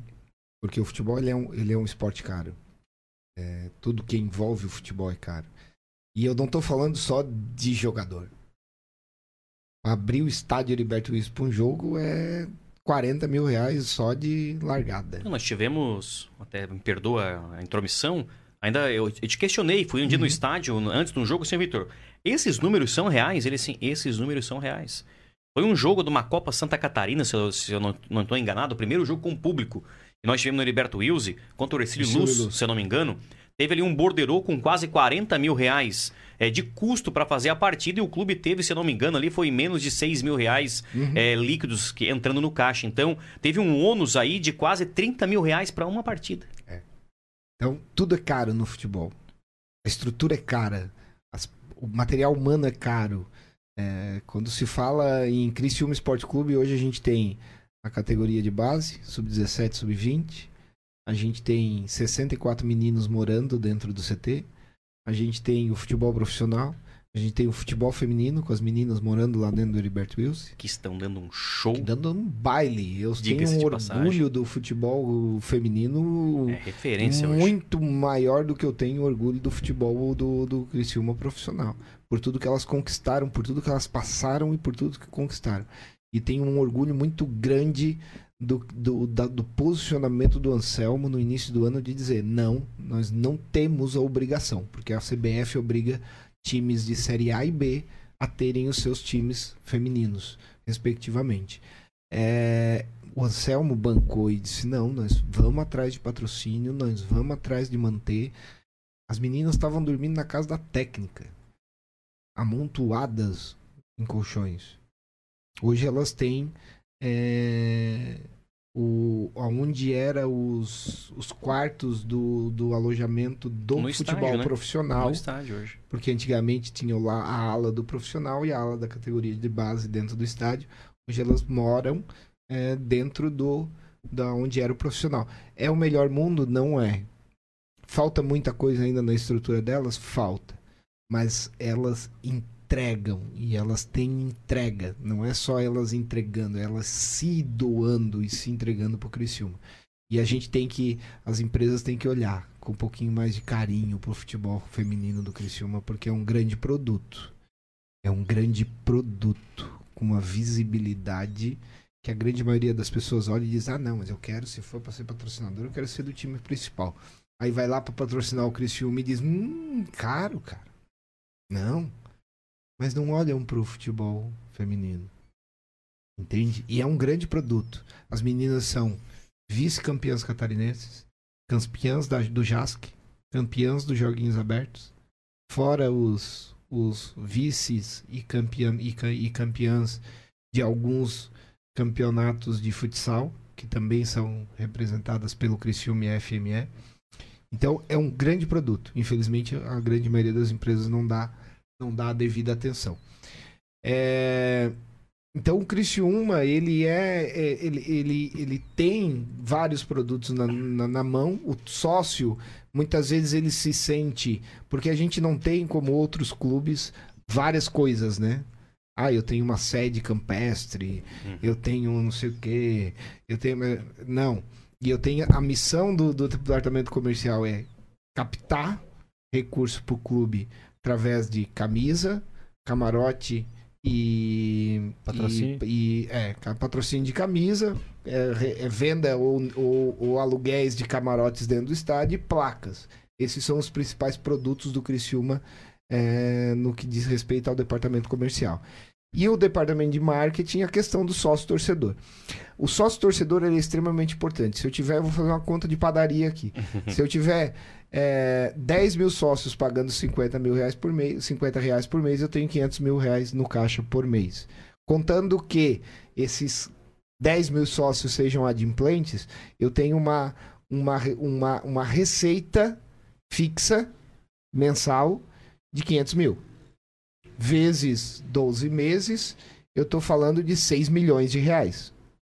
6 milhões mais os 8 milhões da TV são 14 milhões. Se eu vender todas as minhas cotas de patrocínio hoje, com exceção do Anselmo, que o ano passado disse para mim que eu não ia conseguir faturar um milhão de, de patrocínio e eu provei para ele que eu ia. a grande maioria dos diretores diz pra mim que eu tô ficando louco, que eu não vou entregar o que eu tô dizendo que eu vou entregar de patrocínio da camisa, mas eu vou. 22? O quê? Em 22 isso? Em 22. Eles já estão dizendo, não, não. Quantos, Vitor? É um número inviável. São quase 4 milhões e meio. Vitor, deixa eu. Que eu tô prevendo. Não é o que o clube tá me pedindo, é o que eu tô prevendo. Então, aí eu tô falando de 14 milhões, mais 4,5, talvez um pouquinho menos, vai, 4. São 18 milhões, mais as placas, eu tô prevendo aí um faturamento máximo, tá, gente? Eu não tô. Aí eu tô fazendo faturamento máximo. Uns 1 milhão e 600 aproximadamente, 2 milhões talvez. Eu tenho mais um- um- uma estratégia que talvez nos dê mais 1 milhão e 600. E essas placas, elas não são as placas que já são do, da competição. São placas. Não, não. São as, pla- as placas da competição. Dentro do gramado. Tem as placas da competição. Essas são a CBF que comercializa. Que fica ou atrás a do Federação gol. Catarinense. Atrás dos dois gols e é onde a- atra- atrás do. é, do lado de cada casamatas. Do lado da imprensa ali, aquelas placas são negociáveis por vocês. Aquelas são negociáveis para nós, mas a gente tem um entendimento, e aí é o meu entendimento, de que ali eu preciso privilegiar principalmente os meus patrocinadores.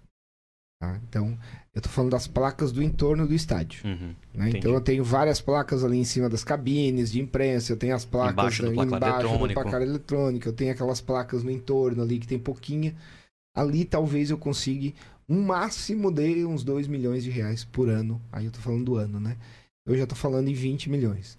É, além disso, eu tenho um, um- um- algo que eu tô pensando aqui estrategicamente, que pode ser uma, uma, mais um ponto externo, que pode me dar mais 1 milhão e 600 no ano. É, E aí de, de orçamento máximo, né, gente? Talvez eu não chegue nisso porque não se Uhum. compre. Mas existe um potencial de até 1 milhão e 600. É, E aí tem mais uma ação que eu estou tentando viabilizar é, com a TV Tigre. E eu tenho mais uma ação agora no final do ano que eu não deveria, mas eu vou falar. É, a gente tá lançando uma cerveja do Criciúma Bacana. daqui a alguns dias. Que pode. Eu tenho um royalty disso. Eu acredito no, no potencial de consumo do nosso torcedor. Eu acredito que a gente Ah, vai ter isso um você retorno. pode acreditar. É, eu tenho. A gente vai ter um retorno. Consome. Acho que a gente vai ter um retorno interessante aí. Claro que não, eu não vou falar aqui na casa dos milhões, mas a gente pode ter um retorno. Então, somando tudo isso, é, eu tenho aí uns 20, 22 milhões de, de capacidade de faturamento no ano 2022. Mas o, sócio torcedor, se ele me dá 500 mil é, por mês, que é o que o Anselmo tem dito, né? Então, 10 mil sócios a 50 reais por mês. É, se eu tenho esses, esses 500 mil, eu tenho uma previsibilidade de gestão. Então, é, são 6 milhões que eu posso contar no ano. E agora, nesse momento, e muitas vezes, infelizmente, o torcedor ele não entende. Torcedor, eu tenho ouvido muito: ah, se fizer um time bom, eu volto a ser sócio. Ah, se montar um grande time, eu volto a ser sócio. Mas eu não tenho como montar um grande time se eu não tenho é, é, previsibilidade orçamentária. Então a importância do torcedor se associar até 31 de dezembro é exatamente a importância que eu tenho de olhar para o financeiro do clube, não é eu, é a gestão, é o vice-presidente financeiro, é o vice-presidente administrativo e é o presidente que tem que olhar para isso, não sou eu. Mas eu dou meus palpites porque eu estou envolvido no processo de, de sócio, né? É, mas a, a previsibilidade orçamentária de eu olhar e dizer, eu tenho garantido 6 milhões no ano. Fora isso, ah, pode ser que a gente passe da primeira fase da Copa do Brasil, talvez a gente chegue até as, as oitavas, como chegou no ano de 2021, mas isso não é algo que eu possa prever. Eu tenho que viver o dia a dia, jogo a jogo, para entender. É, mas essa previsibilidade é muito importante dentro do futebol, assim como é importante dentro das empresas. Então as empresas elas fazem uma previsão de meta e aí eles fazem uma identificação do trimestre, se bateu a meta, se não bateu a meta, ajusta a meta, muda a meta, troca a meta e vai à busca da meta nova para cumprir o orçamento. Então a gente tem um custo muito alto. O futebol tem um custo alto. E a gente precisa entender que quanto mais fácil e mais rápido eu tiver essa previsibilidade orçamentária, e isso vem não só da venda de patrocínio, mas vem do sócio torcedor, né? Então, só por isso o sócio torcedor ele é muito importante.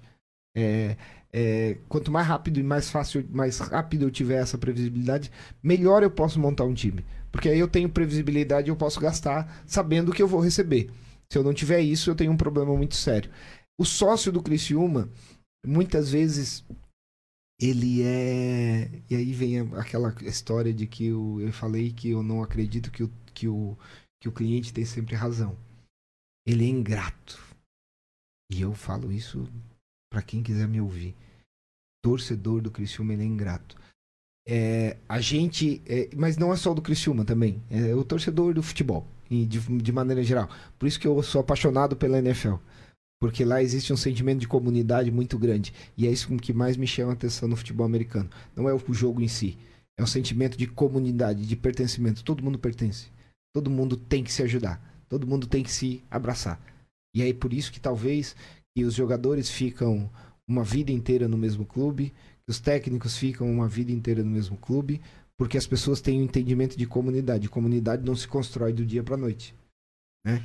Então, a nosso futebol ele é ingrato. E aí daí eu vou, eu, peço perdão e vou, não vou falar mais em o torcedor do Criciúma, mas o torcedor do futebol é, que a gente conhece no Brasil, ele é ingrato.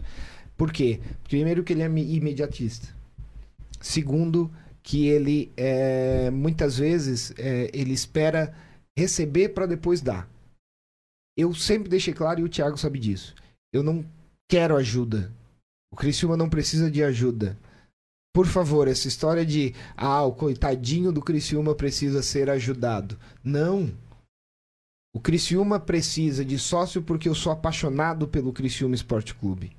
Porque eu amo esse clube e eu sei que o meu 50 reais somado ao teu e ao teu e ao teu vão fazer com que o meu clube seja maior, ele seja mais competitivo.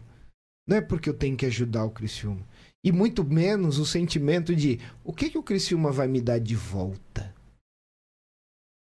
Quando eu ouço o torcedor dizer, tá, mas e o que, que eu vou ganhar? Ah, vou pagar o ano inteiro, vou ganhar a camisa. Vou ganhar o quê do Criciúma? Aí vem aquela história do da maçã. Não seja torcedor do Criciúma. Volta a torcer pro teu segundo time ou teu primeiro time, porque o Criciúma é teu segundo, ele não é o primeiro. Entende? Então se tu tem amor pelo Criciúma, tu vai ajudar, tu vai pagar a mensalidade do Criciúma porque tu quer ver o teu time grande. Tu quer ver o teu time melhor. Tu quer ver o teu time mais bem formado no futebol. Não é passar a mão na cabeça de diretor. Não é dizer que amém para tudo que diretor faz mas é o entendimento de que eu sou um sócio, eu sou um torcedor e eu preciso que o meu time seja grande. E eu faço isso indo lá pagar minha mensalidade. Assim eu faço um time grande. Quando a gente soma a comunidade e a gente fortalece esse clube. Então, o torcedor do, do, do Criciúma, ele é, tem vantagens? Tem. Afinal de contas, ele é um sócio torcedor. Ele tem acesso a todos os jogos. Ele não precisa comprar ingresso, ele tem acesso a todos os jogos. É... Algumas vezes o Criciúma vai lá e ainda dá um ingresso a mais para que ele leve alguém para ir no estádio. Nós temos o, só, o, o plano de sócio carvoeiro, ou o plano é, de o, o clube de vantagens do Criciúma. Eu tenho. É só entrar no site, a grande maioria do torcedor nem sabe que tem. Não por falta de comunicação do clube, mas por falta de interesse do próprio sócio. Por ele não entender, porque geralmente, ah, mas se eu ganhar uma caneca, ah, tá, eu ganhei uma caneca do clube. Mas muitas vezes, se. E eu vou dar um exemplo aqui, é, bem rápido, eu sei que a gente já está nos finalmente. É, eu tenho um, um, sócio aposentado, por exemplo, idoso, aposentado, estudante, paga hoje 42 reais no plano de sócio. Aí eu sou um aposentado.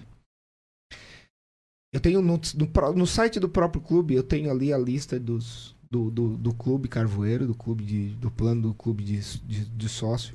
E eu tenho uma gama de empresas que dão descontos para o sócio do Criciúma Esporte Clube.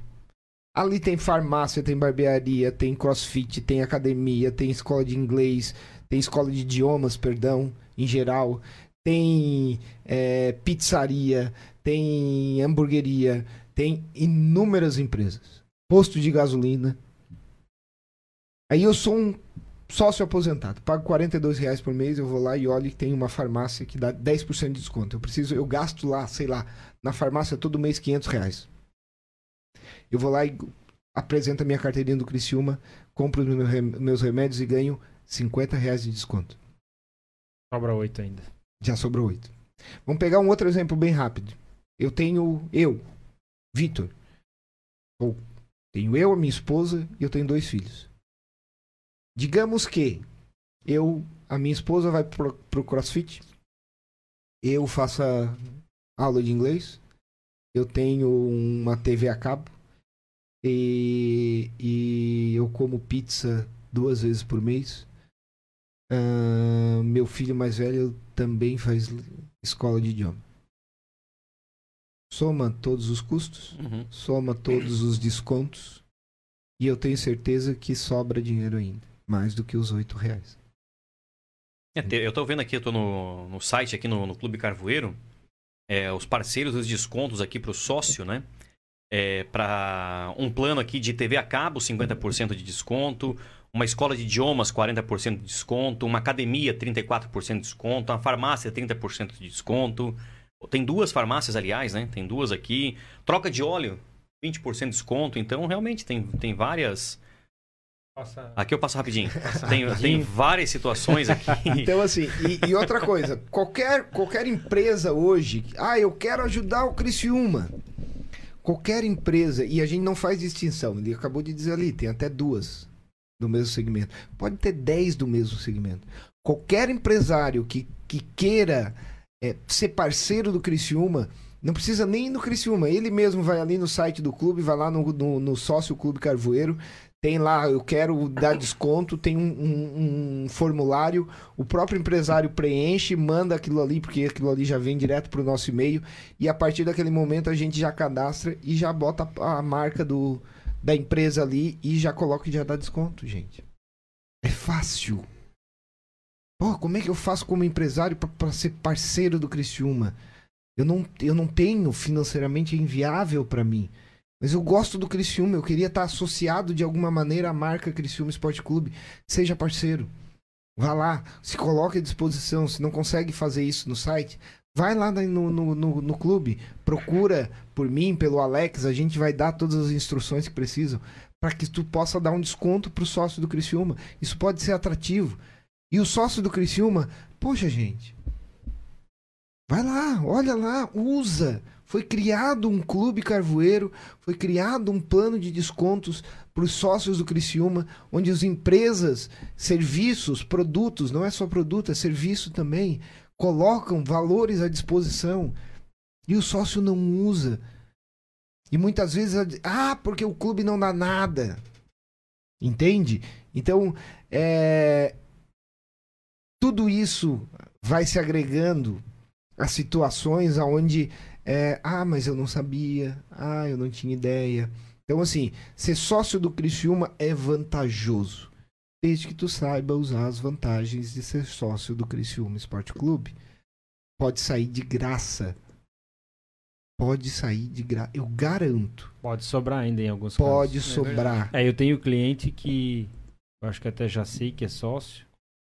É, Se eu não me engano é sócio, mas eu tenho clientes que, que, que o que ele gasta em média no mês comigo ali na barbearia, dependendo do desconto, daria para ele pagar e ainda sobrava. É, então, assim, o que, que a gente está pedindo? Seja sócio. Não porque tu vai ter uma vantagem. Seja sócio porque tu ama o clube, porque tu tem algum sentimento positivo com Não precisa amar. O nome já diz tudo, né, Vitor? Sócio, né? É. Você, você é Não precisa amar. você faz parte daquilo. Isso. Não precisa amar. Mas tu tem um sentimento positivo pelo Criciúma Esporte Clube e tu tem condições financeiras, porque o clube é muito sensível. Eu, eu, é, é, é, eu entendo que existem hoje a situação econômica e, e sanitária que a gente vive muitas vezes não tem como. O cara quer, mas ele não tem como despender 50 reais por mês para ser sócio do clube. Mas aqueles que têm, aqueles que têm como, e que me ouvem agora e que têm um sentimento positivo de dizer: o Criciúma representa a nossa região. Ele não representa só a cidade de Criciúma, ele não representa só o torcedor do Criciúma, ele representa uma região, ele enaltece a nossa região. Em 2013 a gente fez uma pesquisa e ficou comprovado. Quando o Criciúma jogava no, durante a semana e vencia, o comércio vende mais no final de semana. Quando o Criciúma perde, a, a, a receita do comércio retrai. E foi em 2013. Eu tenho certeza que se eu fizer isso hoje vai dar igual. O Criciúma muda. Muda psicologicamente as pessoas. Emocionalmente as pessoas. Principalmente seu torcedor, aquele que ama o clube, que gosta do clube. Era uma que... outra atmosfera, né? Quando tava na Série A. Exatamente. Aquela, aquela questão, você chegava ali, aquela rua fechada com televisão para fazer a transmissão. Isso, isso se perdeu, né? Não só a questão de ter caído para a Série B, mas esse sentimento, essa, essa paixão, essa, esse, é, é, agora que a gente está começando a ver de novo pessoas vestindo a camisa do Criciúma, indo trabalhar com a camisa do Criciúma, indo para o centro com a camisa do Criciúma, que já tinha se perdido isso, pelo afastamento do clube é, com relação à sua torcida. Esse afastamento acabou. O, clima, o Criciúma é um clube aberto hoje, né? Qualquer torcedor que chega lá, que se eu tiver lá, porque hoje eu não tô todos os dias no clube, que tive que eu che chega lá e diz assim, ó, ah, Vitor, eu queria ir lá pisar no gramado. Vai, cara. Ah, queria ver como é que é o vestiário. Vamos lá, eu te levo. Ah, eu queria conhecer aí como é que é o departamento de marketing. Bora ali dentro, cara.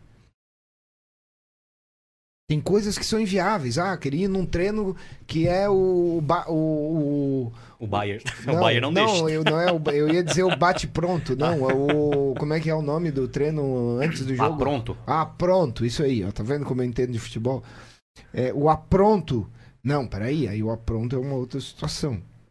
Aí a gente tem que entender também. Mas isso, Vitor, é, sobre essa questão da abertura. Esse ano, o torcedor esteve no CT visitando a estrutura uhum. do CT, não acompanhando o treino somente. Acompanhou Sim. o treino, mas entrou no CT, conheceu a estrutura, conheceu o, o, departamento médico, conheceu a academia, conheceu a cozinha, conheceu os alojamentos dos atletas, conheceu o CT, esteve lá dentro. Sim. Eu tiro por mim, cara. Eu sou um membro da imprensa lá, eu só bato na porta do Paulinho, Paulinho, não, não, tranquilo. Eu vou lá dentro do gramado, faço a passagem que eu tenho que fazer, uhum. faço a filmagem que eu tenho que fazer, saio, agradeço. E antes era algo impensável, quase. Sim, sim. Então o, o, o, o clube voltou a ser do seu torcedor. Agora é a vez do torcedor voltar a ser do clube. Vai voltar. A gente tentou, né, Thiago? Não, não bater um papo sobre futebol, mas não, não tem como e a gente não podia perder a oportunidade. Apesar de dizer que ele gosta mais da NFL, mas o, homem é da bola. É da bola, é da bola. Eu gostaria de. A gente. É, olha, foi o programa mais longo que a gente já teve até agora. Foi, esse é o programa de número 30 dos Gestores de Sucesso e é o mais longo de todos. Então é sinal de demais. que o convidado Falamos. é bom. é, hoje, hoje eu consegui falar menos. Não precisou, né? Eu gostaria de agradecer o Thiago, que sempre está aqui com a gente, né? Nosso produtor, o Marquinhos também, que é o nosso técnico aqui. E em especial os nossos patrocinadores e ouvintes que acompanharam a gente aqui nessa live. Depois, se você não pegou o programa todo, vai estar tá lá no canal, no YouTube, no canal Gestores de Sucesso. Eu queria agradecer o diretor comercial e de marketing aqui, que nos deu uma aula hoje aqui sobre publicidade, sobre marketing. Foi um prazer imenso conversar contigo, Vitor. Eu te agradeço muito é, por ter aceitado esse convite, ter, ter é, separado esse tempo para estar aqui no Gestores de Sucesso e também por ter compartilhado com a gente tanta informação boa que eu tenho certeza que o nosso ouvinte aí do Gestores de Sucesso é, amou hoje é, participar, ouvir tudo aquilo que você falou sobre marketing. Eu, como, como gestor da minha pequena empresa, aprendi muito. Tenho certeza que todos os gestores aí que nos ouviram também aprenderam. Muito obrigado, Vitor, pela tua presença hoje aqui. Eu que agradeço. É, espero que tenha correspondido às expectativas e que é, a tua audiência eu possa ter é, levado um pouquinho de conhecimento para a tua audiência. É, eu, eu sou um cara que me preocupo muito com relação a isso, aquilo que eu falo. É, mais uma vez, né? É, eu, eu sei que muitas vezes a gente tem essa função e aí a gente, quando pega um microfone na mão, a gente tem que ter muito cuidado com aquilo que fala. Então, tomara que eu tenha cumprido a, a missão, tomara que eu tenha conseguido de alguma maneira transmitir um pouco de conhecimento. É, acho que a gente está na vida para receber e transmitir conhecimento. Acho que se a gente tem conhecimento e não passa ele, a gente tá, tá tem alguma coisa nesse processo que está errado.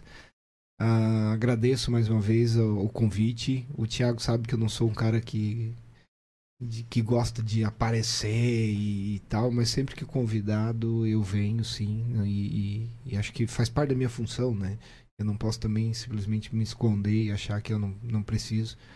É, eu tenho uma dentro do Criciúma Esporte Clube eu tenho uma, uma obrigação com o torcedor de me comunicar com ele, de, seja ele por rede social, seja ele através de entrevistas de, de rádio e TV.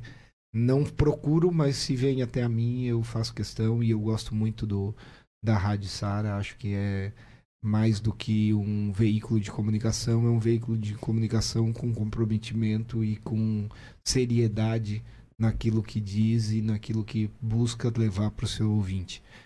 É, obrigado, obrigado pelo convite, obrigado Tiago, obrigado Anderson. É, aquele que está me ouvindo agora que ainda não é sócio do Criciúma, por favor, vá lá na secretaria, seja sócio. É, amanhã a gente tem às 10 da manhã uma coletiva de imprensa para falar de, desses novos sócios, novos planos de sócio para 2022. É, vem novidade por aí para aquele que ainda não se decidiu, novidade boa, para aquele que está esperando para o Criciúma fazer um time para depois se decidir, a novidade não é tão boa, não. A gente vai ter, muito provavelmente, não, a gente vai ter em 2022 um aumento exponencial no valor do plano de sócio. Então a oportunidade é até 31 de, de dezembro. dezembro para pagar o que se paga hoje para ser sócio do Criciúma. Depois disso a gente vai aumentar. É... Me convidem mais. Desculpa eu falar, eu falo demais. Eu não gosto, eu quando começo a falar eu não paro. Se vocês me cortam, nós vamos daqui até as 10 horas da noite. Não tem obrigado, problema. Vai ter verdade, mais. Com certeza vai ter mais. Não, não tenha dúvida disso, Vitor. Muito obrigado. A você que nos acompanhou até aqui, uma boa noite. E semana que vem tem mais um Gestores de Sucesso com mais um gestor de sucesso. Até lá.